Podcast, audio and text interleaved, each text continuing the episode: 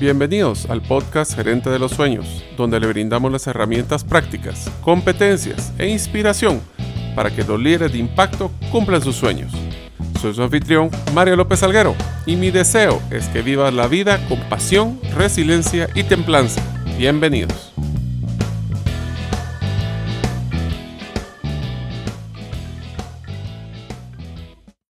Amigos, bienvenido al episodio número 8 del podcast Gerente de los Sueños. Mi nombre es Mario López Alguero y saben, yo pongo mi alarma 15 minutos antes de lo necesario para levantarme, solo para revisar mis redes sociales y mi agenda del día. Deseo agradecerte que nos escuches el día de hoy.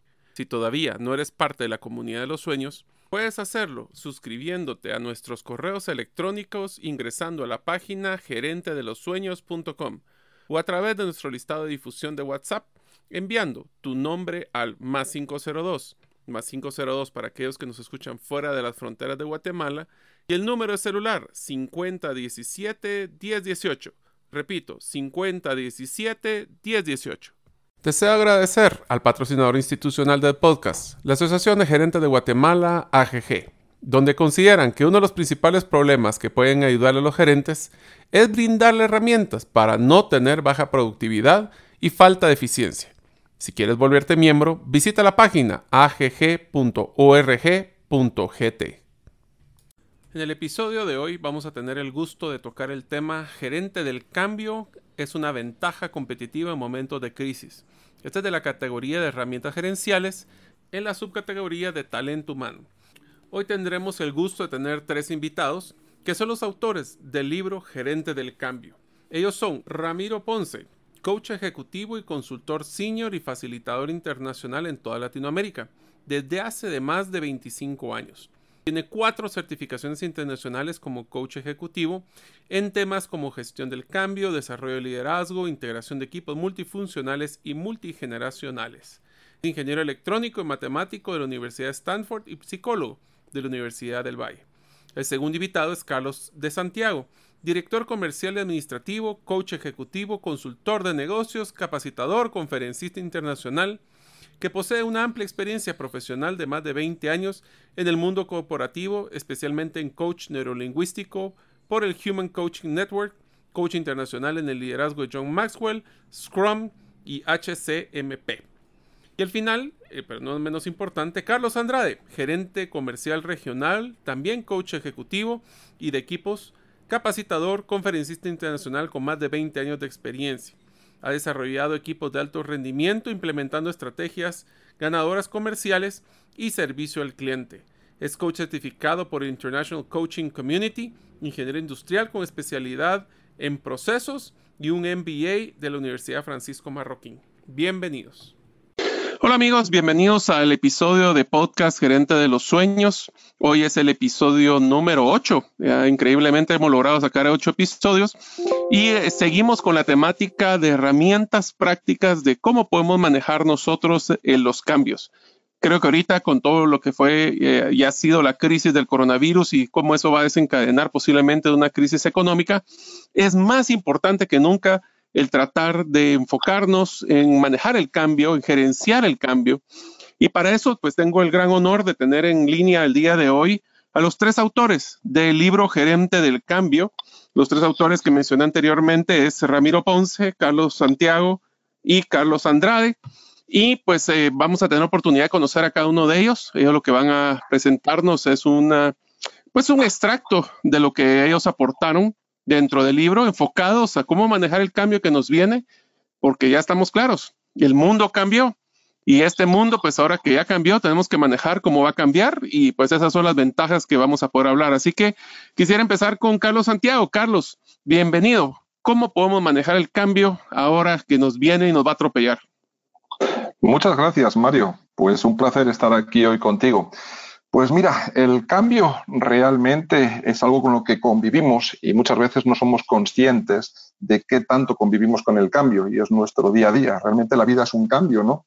Dentro del libro hablamos mucho del enfoque humano y de la gran importancia, yo diría que casi crítica, y hoy en las circunstancias tan excepcionales en las que estamos viviendo en todo el mundo, no en Guatemala, no en Estados Unidos, no en Europa, en todo el mundo, pues la verdad que todos estamos sintiendo ese famoso cambio, ¿no? A nivel personal y también a nivel profesional.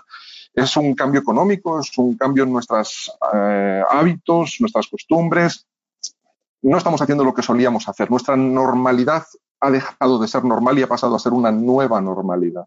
Dentro de un cambio tenemos siempre una primera zona de, de miedo, pudiéramos decir, donde, bueno, pues todos tenemos aversión al cambio, no nos gusta cambiar. En definitiva, es algo para lo que no estamos programados normalmente. Entonces, no nos gusta cambiar, y más si son circunstancias de crisis o una crisis mundial sanitaria, una pandemia como la que estamos viviendo actualmente con el COVID-19 o el coronavirus.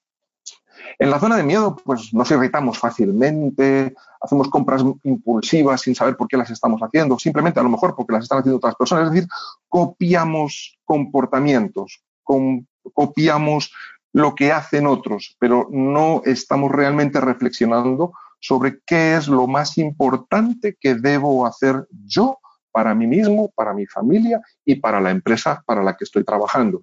La zona de miedo es la zona de la que si no hemos entrado, eh, pues estamos en una zona de aprendizaje, que sería la siguiente que voy a comentar ahora. Pero eh, si estamos, sí.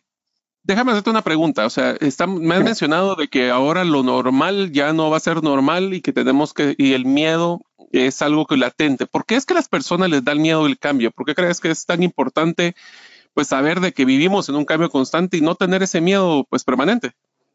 Sí, básicamente tiene relación con la zona de confort. Eh, el cambio se suele resistir porque estamos programados casi que biológicamente para, para, huir del cambio.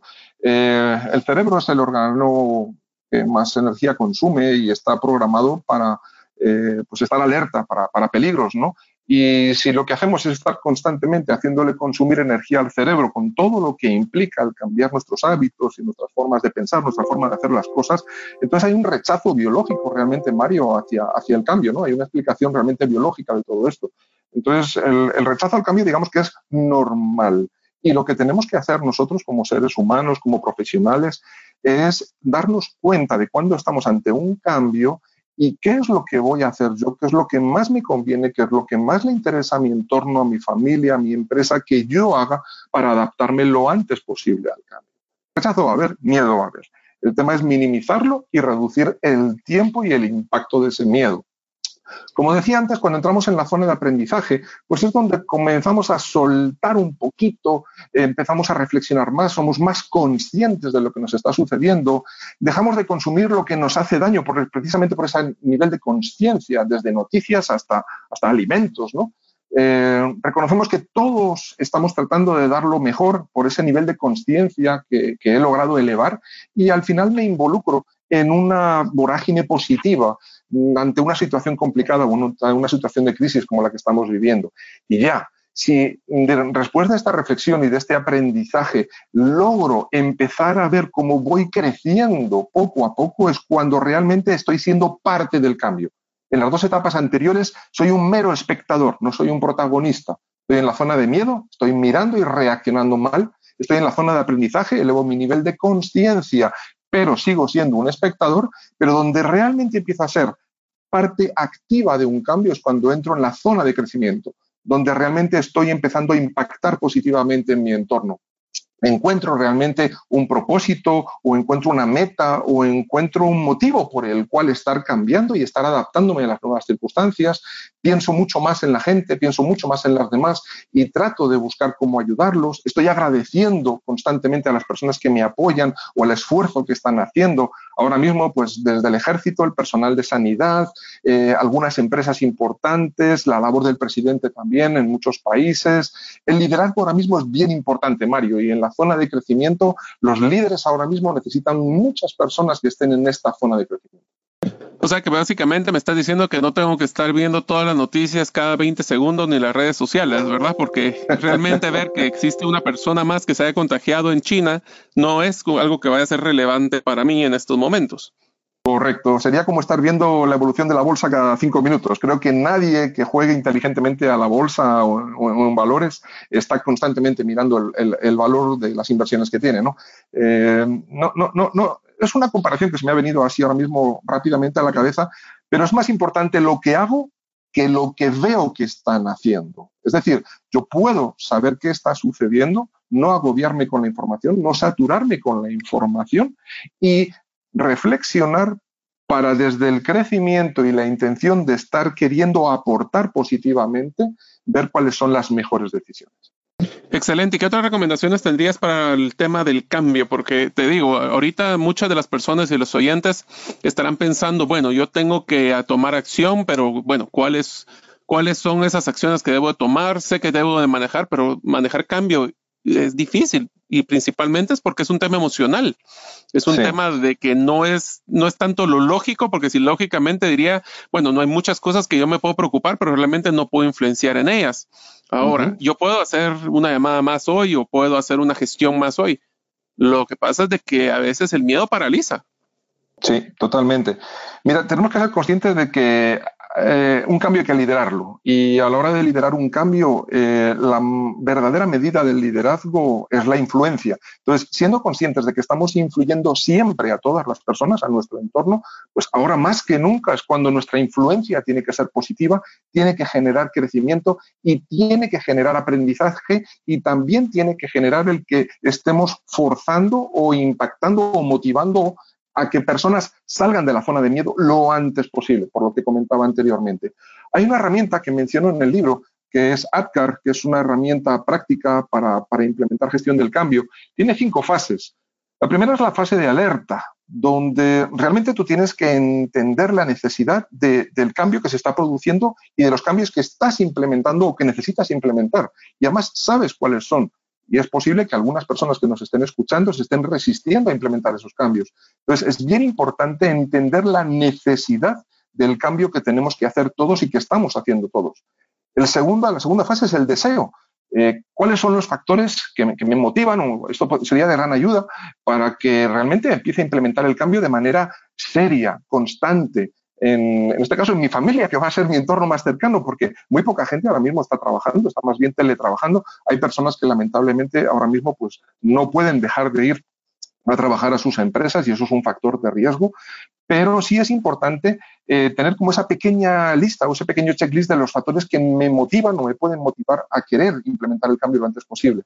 La fase 3 es el conocimiento, que es a ver qué habilidades necesito adicionales para implementar esos factores que yo necesito para el cambio. La, actitud es bien importante y la aptitud también, porque yo puedo tener el conocimiento, pero si no tengo las habilidades, realmente no tengo la aptitud. Y si no tengo realmente la motivación, tampoco voy a tener la actitud con. Y por último, la fase número 5 sería el reforzamiento.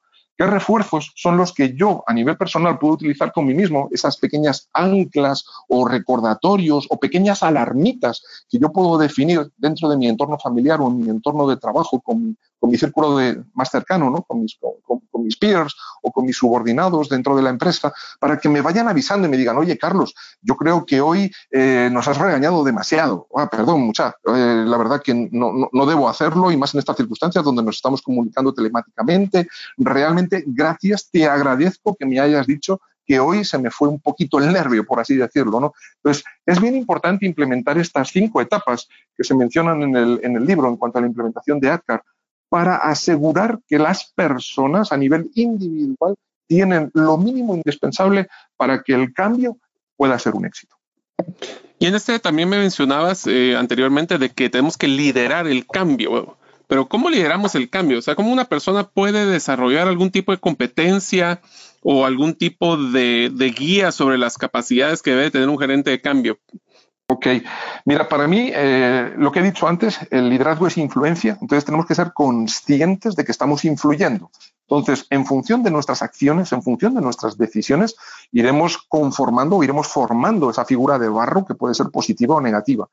Y por otro lado, realmente para liderar un cambio, lo que hay que hacer es ser auténtico con la gente, eh, ser muy comunicativo, muy transparente y darles una guía, darles una brújula realmente, darles un norte para que sepan exactamente hacia dónde estamos yendo y por qué estamos tomando este camino.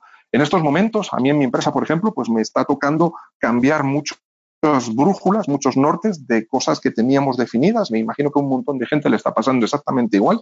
Y ahora mismo, pues es vivir el día a día. Y lo que ayer servía, a día de hoy, hoy, esta, esta mañana he tomado dos decisiones contrarias a dos que tuve que tomar la semana pasada. Contrarias, totalmente, 180 grados de diferencia. ¿Por qué? ¿Sabes Porque cómo, las me lo, cómo me lo son cambiantes. Me lo mencionó un oyente, dice, ¿quién de nosotros tenía planificado una pandemia en nuestro presupuesto el año pasado para este año? Nadie. Cabal, cabal, cabal. y si no, que levante la mano el que lo hubiera planificado. Menudo estratega. pero de, mago para que pueda ver el futuro, porque nadie lo teníamos planificado. Ajá, efectivamente. Pues Carlos, ¿alguna otra recomendación que nos quieras dar antes de que le dé la palabra al otro de los autores? Sí, de mi parte, eh, aquellos que ostentamos eh, posiciones de liderazgo, pero que realmente somos o queremos ser líderes, desde luego se nos acaba de abrir un cielo enorme, dejando de lado la, importancia de la, de la gravedad de la situación, porque cuando hay una situación de crisis, realmente es cuando las personas se revelan tal y como son. Si alguien ahora mismo tiene la intención de ejercer liderazgo positivo o tiene una, digamos que naturaleza más o menos innata de liderazgo, este es el momento de brillar. Debemos brillar, debemos empujar y debemos sacar adelante Guatemala, nuestra empresa y nuestra familia y nuestro condominio, en fin, todo el entorno donde podamos estar influyendo siempre de manera positiva. Excelente, eh, Carlos de Santiago, muchísimas gracias. Ahora le quisiera la palabra a Ramiro Ponce. Ramiro, ¿cómo nos cuentas? Porque uno de los problemas más grandes que vamos a encontrar es un, eh, un manejo de cambio muy, una percepción del cambio que se debe realizar muy diferente entre las diferentes generaciones que estamos, no solo en el trabajo, sino en nuestras familias. ¿Qué nos puedes recomendar para poder manejar el cambio como un reto multigeneracional? Eh, gracias, Mario. Primero que todo, eh, gracias por esta oportunidad de compartir algo acerca del libro Gerente del Cambio. Eh, efectivamente, creo que Carlos Santiago hablaba antes de una brújula importante y que él le ha tocado reafinar esa brújula. Yo diría que, que, sí, como Carlos lo decía, nos ha tocado a todos. Ahora, la cuestión es de que esa brújula no es lo mismo para alguien que nació en los años 60 y que todavía están en las empresas que para alguien de la que se llama la generación X, más hacia los 80 y que anda por los 50 años, o un joven, un millennial, ah, que son los más, o generación Z, que estamos abarcando un rango ahí entre los 20 y los 40 años, y entonces esa brújula hay que calibrarla, diría yo, para cada uno. Tal vez uh, doy un ejemplo muy, muy simple, pero que puede ilustrar. Uh, por ejemplo, ahora en estos días estamos teniendo, creo yo, todos reuniones uh, remotas virtuales con nuestros equipos de trabajo. La idea sería que, eh, por ejemplo, las personas mayores, mayores me refiero, digamos, que andan por los 57, 63 años, eh, les gusta el proceso, les gusta ser competitivos, su naturaleza, pero tienden a hablar mucho. Entonces, probablemente ese tipo de persona, en una reunión remota, la recomendación sería, eh, pues, moderar la verdad, porque eh, las personas tienden a platicar bastante. Por otra parte, tenemos la gente, eh, los eh, que andan entre los 45, 50, 53 años, son personas que les gusta ir al grano, son personas muy resilientes también, es la llamada generación X.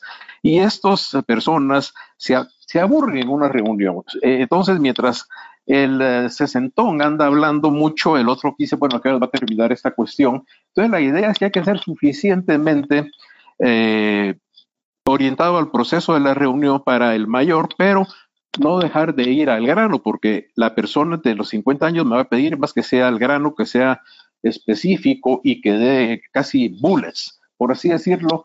El más grande se va a comunicar a través de párrafos y el más, eh, el que está intermedio, generación X, va a ser más con bullets específicos. Va a decir, bueno, pero ¿qué, qué tengo que hacer? Concretamente, ¿qué me estás diciendo?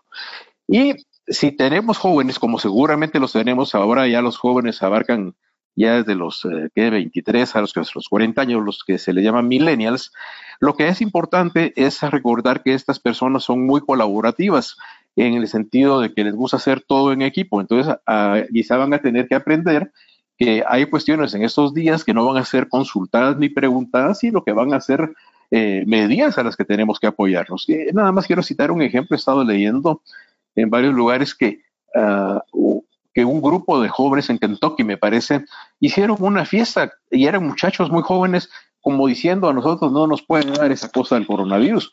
Y por supuesto que uno eh, salió infectado de ahí y ahora están todos los chicos esos en cuarentena. Entonces, eh, los millennials, la gente joven, a veces peca un poquito, no todos, pero a veces peca un poquito por sentirse especiales. Eh, especiales porque fueron criados en un ambiente de familia democrática, etcétera, pero a la hora de una crisis como esta que tenemos, es importante que ellos sepan que hay instrucciones y cuestiones que tenemos que seguir. Entonces, en esa reunión hipotética vemos de que la forma de dirigirse a un sesentón, a un cincuentón, a, un a alguien de 40 o 30 años va a ser un poco diferente. Y si sabemos un poco acerca de este conocimiento, que es el, uno de los capítulos del libro, las eh, diferentes generaciones, vamos a poder ser más conciliatorios en cada uno de estos eh, casos, ¿verdad? Eh, yo creo que algunos criterios ah, generales serían, procure hacer sus reuniones cortas, ¿verdad? las reuniones largas en general funcionaban poco y en un entorno como el que estamos hay que planearla y hacerla corta, eh, pero no tan corta que el baby boom, eh, perdón, ya estoy hablando en términos de etiquetas, no tan cortas que los mayores no sientan que hubo un poquito de tiempo para ellos. La otra cosa es que eh, yo oigo mucho acerca de los desafíos que hay en esa crisis y oigo decir, y es cierto, que no vamos a regresar al mundo de antes, vamos a regresar a un mundo nuevo que de hecho el proceso de cambio en lo que es digitalización automatización, inteligencia artificial ya había sido echado a andar pero esto lo acelera. Y entonces nuestra gente va a necesitar mucho desafío, que de hecho ya lo tiene, para trabajar ah, de manera remota. Y entonces sí, está bien que haya desafío, pero también es importante, y quiero recalcarlo mucho, el apoyo a nuestra gente. Aparte de lo que yo hago es ser coach y a mis coachados yo a veces les recomiendo, mire, ah, o mira, ¿por qué no tienes una reunión con tu gente, unos 15 minutos, solo para que te digan cómo se sienten? Ah, es que hay un gran desafío, sí, pero también necesitan decirle un poco si se sienten eh, contentos, tranquilos, si en la casa ya no aguantan a los hijos, o si de repente la esposa les está reclamando antes, porque ahora dicen que es una broma, la esposa antes decía, pero ¿cuándo vas a venir aquí a la casa? Ahora dicen, ¿cuándo te vas a ir de la casa, verdad? Entonces, sí, creo que varios estamos en esa situación. creo que usamos algo de eso, o que siempre, pero me quedé de la oficina y ahora dicen, Dios mío, ¿a qué hora regreso? Oficina. Entonces, una, una cuestión sería darle apoyo y eso es una exhortación a todos los gerentes que se acuerden que es importante darle apoyo a la gente. La, gente de por sí ya tiene incertidumbres propias de la vida cotidiana y esta incertidumbre grande para la cual Carlos ah, Santiago planteaba una guía, una brújula, un proceso de miedo, aprendizaje y conocimiento, ciertamente este proceso está lleno de incertidumbres. La incertidumbre puede ser qué va a pasar cuando yo regrese, mi trabajo va a existir cuando yo regrese. Buen consejo es a los gerentes no traten de dar respuestas contundentes como que ustedes lo supieran todo. Es importante eh, reconocer que no tenemos toda la información y eso sí, lo que sí podemos hacer es trabajar todos de la mejor manera posible porque estas etapas en las cuales hay crisis estamos como en vitrina, ¿no? De alguna forma nuestros trabajadores están más atentos que nunca a ver cómo los tratamos en esta etapa, a ver cuánto desafío y cuánto balance hay con el apoyo, a ver cómo son las reuniones, etcétera. Entonces, una buena respuesta y que yo sugeriría que la dieran es, mira, yo no te puedo asegurar y te puedo dar una certidumbre completa de que tú vas a regresar a hacer exactamente lo mismo que hacías. Pero sí te puedo asegurar que a todos nos va a ir bien en la medida en que demos lo mejor de nosotros mismos a lo largo de este periodo de incertidumbre. En unos momentos regresaremos con la segunda parte del episodio del podcast Gerente de los Sueños.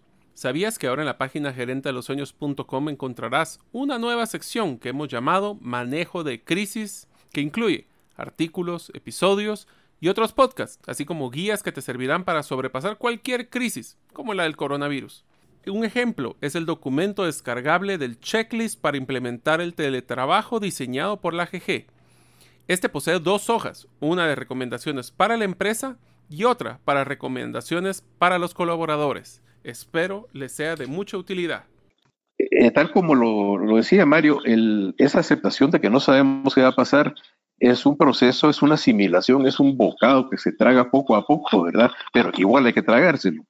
Entonces, dentro de esta conciencia de que ya todo es diferente, eh, yo creo que es importante en este momento abrazar literalmente eh, los aspectos nuevos, abrazar el cambio en la medida en que esto no sea posible y abrazar un concepto de solidaridad que es eh, el concepto de equipo, básicamente yo por ti, tú por mí y todos por el equipo, para entender que hay un objetivo común y que no, no, no, no se vale ser egoístas en esas circunstancias. Pero al abrazar me refiero a que todo lo que pueda yo innovar en este periodo, aprender de nuevo, aprovechando que tengo el tiempo y optimizar, me va a servir no solo en ese momento, sino para cuando venga el proceso de finalización o de la epidemia o del estado de calamidad, yo voy a poder usar esas habilidades más adelante también. De hecho, ya había que, muchos ya las, las estábamos incorporando, pero eh, lo que hizo esta crisis es que nos dijo, bueno, si estabas pensando todavía en que podías trabajar de una manera en que lo remoto no era esencial, con reuniones largas, aburridas o sin interconexión, pues estabas muy mal. Y la crisis te lo hace ver eh, directamente, ¿verdad? Por eso yo creo que, eh, aparte, que es importante que ese sea un periodo de aprendizaje. Yo creo que si algo se puede sacar de toda crisis es un buen saldo de aprendizaje y es de las formas más inteligentes, creo yo, en manejar eh, una crisis para verle el sentido de oportunidad que tiene. Así pues, diría yo que es... Ah, Excelente, Ramiro. ¿Hay alguna otra recomendación que nos puedas dar para poder darle la oportunidad también a Carlos Andrade? Eh, claro que sí. Eh, yo diría tres cosas. Uno, apoyar a nuestra gente. necesitan mucho el apoyo. Dos, es lo que es, adaptarnos a lo que hay, aceptar que ya no es como antes, que no lo ha sido y que hay que trabajar con lo que hay. Y tres, tal vez algo muy específico, procure que sus reuniones sean cortas y acuérdese de que las personas de las diferentes edades piensan diferente. Eh, en el libro pueden encontrar más de esto, pero yo diría que hacia esas tres cosas me diría yo. Excelente, pues muchísimas gracias Ramiro Ponce. Vamos a darle la oportunidad ahora a Carlos Andrade para que nos cuente un poco de las partes del capítulo que él le presentó. Más sin embargo, quisiera enfocarme tal vez, Carlos, en un tema puntual y es, ahora vamos a tener que readecuar todas las metas y objetivos y todo lo que teníamos en el, en el proceso. Ahora vamos a tener que hacerlo de nuevo. ¿Qué sugieres para poder mejorar nuestros objetivos? Muchas gracias, Mario. Muy buena tarde y gracias también por el espacio y la oportunidad que nos estás dando. Eh, creo que ahorita viene una, una época muy interesante y me voy a concentrar en el corto plazo. Posiblemente las siguientes dos a cuatro semanas creo que van a ser, eh, van a ser esenciales y donde podemos aprovechar mucho el aprendizaje. Pues primero, como decía el, autor del Principito, un objetivo sin un plan es solo un deseo. Entonces, la primera pregunta que nos deberíamos estar haciendo es, ¿cuál es nuestro objetivo en esta época, en esta temporada? Ah, si vamos a estar en una cuarentena, si estamos haciendo teletrabajo, si estamos eh, en la casa porque nuestra empresa tuvo eh, que cerrar temporalmente, Normalmente decimos si tuviera más tiempo. Eso es lo que nos pasamos preguntando, eh, ¿qué pasaría si no tuviera esas dos horas de tráfico? Eh, ¿Qué es lo que haría los que tenemos alguna posición regional y decía la tanto viaje? ¿Qué pasaría si no estuviera tanto tiempo en un avión en los aeropuertos? Este es el momento donde tenemos ese tiempo que nos hemos cuestionado durante años, hoy lo tenemos y tenemos que ver qué, qué vamos a hacer con él, no solo a nivel laboral, sino también a nivel personal, a nivel familiar tenemos una oportunidad de tener entre 15 a 30 almuerzos con la familia. ¿Hace cuánto no, no teníamos un tiempo de sentarnos todos a almorzar tranquilamente o compartir un tiempo de comida? Entonces, tenemos que ver cuál va a ser nuestra meta en, este, en esta temporada. Al terminar esta temporada o esta cuarentena, ¿qué vamos a decir? Eh, vimos 100 películas, leímos 100 libros, tomamos dos certificaciones importantes que teníamos pendientes aquellas que salieron de nuestro último 360. tenemos mucha, mucho input para poder trabajar en esta temporada. Eh, hablaban por ahí con, mis compañeros, con Carlos con, y también con Ramiro, y decían, hablaban de un mundo nuevo, vamos a caer en un mundo nuevo, hablábamos de temor al cambio, hablábamos de una incertidumbre laboral. Entonces, tenemos unas semanas para ver qué es lo que nos va a agregar valor al final de esta época. en que, cómo vamos a haber crecido para que cuando regresemos sea al mismo puesto, a otro puesto, sea lamentablemente eh, a otra empresa o, lo que nos toque vivir, cómo vamos a estar preparados para ellos. Entonces vienen cuatro semanas o unas semanas muy importantes que tenemos que estar, que estar aprovechando.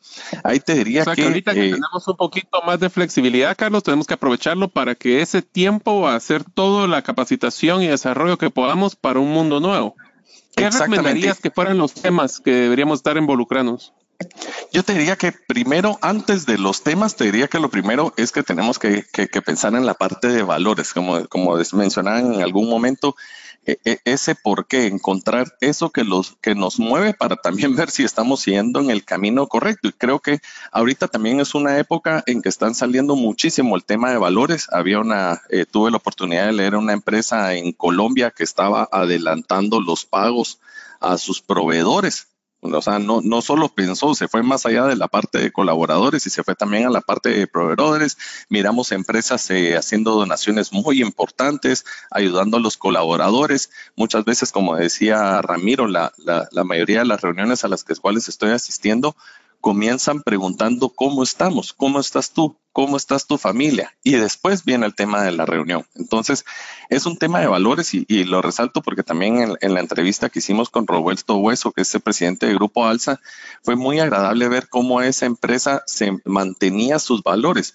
Y te apuesto que esa empresa una empresa basada en valores, después de esta crisis, va a ser una empresa que haya sobresalido. Regresando a tu pregunta, y es totalmente válida. Ahora, ¿cómo, escojo eso? Como decía, hay mucho input, seguro todos tenemos un, listadito de temas pendientes que estábamos esperando el, el, momento adecuado para poderlos ver.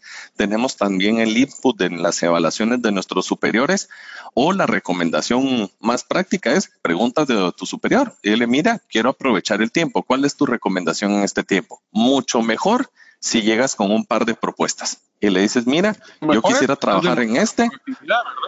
Exactamente, porque demuestras proactividad. Entonces dicen, mira, yo quisiera trabajar en este tema o en este tema. ¿Tú cuál me recomiendas de los dos o en cuál crees que agregaría más valor? Posiblemente él tiene un poquito más de información que nosotros y nos puede decir, ok, yo creo que esto agregaría más valor para lo que se viene. Pues, posiblemente él tenga algo más de información. Pero también quiero aprovechar la entrevista que hicimos con Lucrecia Quintana, que es fundadora y gerente general de preselección empresarial y que todos sabemos que es una de las primeras opciones si uno tiene necesidad de, una búsqueda laboral. Y le hacíamos la pregunta en tus procesos de selección ejecutiva. ¿Cuáles son las competencias que incluyes o cuáles miras para ver el, eh, que pueda predecir el éxito de un ejecutivo? Y ella nos mencionaba seis Mencionaba la comunicación asertiva, la capacidad de escucha, la flexibilidad, el trabajo en equipo, competencias relacionales y desarrollo de personas. Entonces, creo que ahí podemos encontrar muchísimo. Como te digo ahorita, las plataformas se están abriendo, o sea, es algo que muchos están reaccionando muy bien para abrir esas plataformas y tener esa oportunidad y creo que es de aprovecharlas. Excelente. ¿Y qué otras recomendaciones tendrías ahora que nos toca readecuar nuestro enfoque hacia eh, o cómo podemos planificar el resto del año? Tal vez ahí manejándolo como un tema de objetivos y conversaciones interesantes que vamos a tener con nuestros equipos es, ok, una incertidumbre tan grande, ¿cómo me enfoco para tener objetivos buenos, que alcanzables o cómo podríamos manejar esta situación? Yo creo que eh, yo me apegaría a una metodología. Yo creo que el, error que cometemos normalmente es que asumimos que, todos sabemos definir un objetivo y lo hacemos bien, pero lamentablemente al final de un proyecto, de una etapa, nos damos cuenta que el objetivo estaba mal definido o le faltó algo. Entonces, la que nosotros colocamos en el libro y, que creo que es una de las mejores es el método SMART, que nosotros nos fuimos todavía un poquito más y tomamos algo más reciente, que es el SMARTER. Este viene de su acrónimo en inglés, que es de específico, medible, alcanzable, relevante, limitado en el tiempo y se agregan una, dos más, que es la parte de evaluable y recompensable. Te digo que se agregan dos más porque este método salió más o menos en 1981 y si quieres lo podemos ir revisando rápidamente, ¿verdad? Eh, lo primero es que el objetivo tiene que ser específico, ¿sí? Normalmente nos quedamos en una en algo muy abstracto o con ambigüedad o el famoso yo quisiera o tal vez. Entonces decir, ah, tal vez leo un libro, yo quisiera leer algo más. No, específicamente el tema. ¿Qué va a ser? Yo voy a tomar y voy a leer tres libros de este tema, ¿sí? Tiene que ser algo bien específico y por eso te decía, es bien importante el input de dónde saquemos esa retroalimentación para saber también en qué nos vamos a enfocar. La parte de medible, entonces, lo que no se mide no sucede, ¿verdad? Entonces, tiene que ser también medible. Ok, ¿qué voy a hacer? ¿Cuánto tiempo le voy a dedicar? Voy a dedicarle una hora diaria a tomar un curso en línea. Perfecto. De 7 a 8 de la noche, de 8 a 9 de la noche, voy a tomar una hora diaria para ver esto o voy a tomar tantas horas en esta semana, pero que sea algo que podamos medir. Algo muy importante, y es el paso número tres, es que también sea alcanzable. Yo creo que ahorita nos, nos regalaron por ahí como 25% más de tiempo solo con liberarnos el tiempo del tráfico. Entonces, este alcanzable toma otra dimensión ahora que ya no tenemos que tener esa movilidad. Entonces, antes decía uno, tomar una hora, tomar dos horas significa levantarme más temprano, quedarme en la oficina, hacer un audiolibro, algo así. No, Ahora tenemos ese tiempo, entonces el alcanzable o cuánto tiempo disponemos es algo que, de los cambios que vamos a estar viendo en esta temporada y entonces tenemos que ponernos una meta alcanzable, también que sea relevante, como decía el punto número cuatro. Hay que ver lo, lo, que decíamos del input, qué es lo que necesito, en qué necesito mejorar, qué me va a servir, si soy autoempresario, qué es lo que me va a hacer falta para después de esta época estar listo y tomar que sea relevante con lo que queremos. La siguiente es limitada con el tiempo y, la verdad es que ahorita ya, ya creo que todos tenemos otra dimensión diferente del tiempo y lo, lo apreciamos mucho más. Y entonces esta parte de limitado en el tiempo es que tengamos una fecha objetivo. Yo creo que no hay nada peor cuando salimos de una reunión y decía, bueno, entonces eh, ahí platicamos a ver cuándo lo terminamos. O sea, eso de una vez que, a ver qué día. Lo sí, que lo metan en una gaveta, es como dice, ahí nos vemos. O sea, ya sé que no te voy a ver en el en el siguiente año, ¿verdad? Entonces, limitado en el tiempo debe tener una fecha. Si voy a tomar una certificación y esta dice que se puede tomar en tres semanas, yo la tengo que poner en tres semanas, ¿sí? Si yo voy a leer un libro, ok, ¿cuánto tiempo? ¿Cuál es mi velocidad de lectura? Voy a terminar una hora, una hora diaria, entonces no es a ver cuándo termino el libro. Si yo me comprometía que terminaba el libro en 10 días, aunque tenga que leer un poco extra ahí, lo tengo que hacer. Lo mismo con los temas de trabajo. Si yo dije que iba a poner unos correos, si yo dije que iba a hacer aquel reporte, ok, lo tengo que poder terminar, pero siempre con una fecha, con una fecha que tenga límite. Y las últimas dos es la parte de evaluación, ¿verdad? Ahorita va a venir una época, y siempre lo leíamos en las solicitudes de trabajo, para que una persona sea, que tenga autoliderazgo y todos esos temas de, digamos, de una autoevaluación. Y va a tocar mucho conocernos.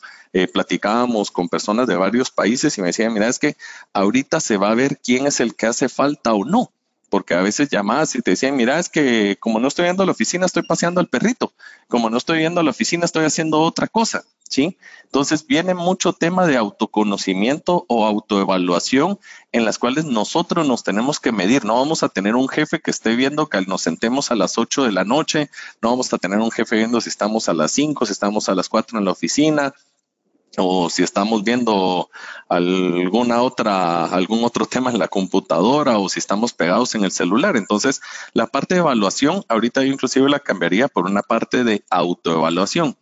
Y por último, y no por eso menos importante, la parte de la recompensa. O sea, tenemos que tener esa recompensa. Lo mismo, ahorita vamos a tener muy, muy poco contacto eh, con las demás personas, esa palmadita en la espalda, va a ser mucho tema de, llamada, que como decía Ramiro, pues depende de la edad de uno, uno está acostumbrado a la palmadita en la espalda, a tomarse el cafecito, a un apretón de manos, entonces todas esas cosas van a cambiar, entonces también tenemos que ver nuestras propias recompensas para también ver cómo vamos a estar celebrando que terminamos ese libro, que terminamos esa certificación que logramos hacer ese reporte. Entonces viene un tiempo de, un autodescubrimiento muy importante que tenemos que aprovechar bien. Carlos, te dejo un comentario. Uno de los eh, episodios anteriores eh, que entrevistamos a Klaus Lito, él nos dio una recomendación y es utilizar todos estos snacks que estamos utilizando como premios, como automotivantes pequeños. No voy a tomar esta taza de café hasta que no termine este reporte.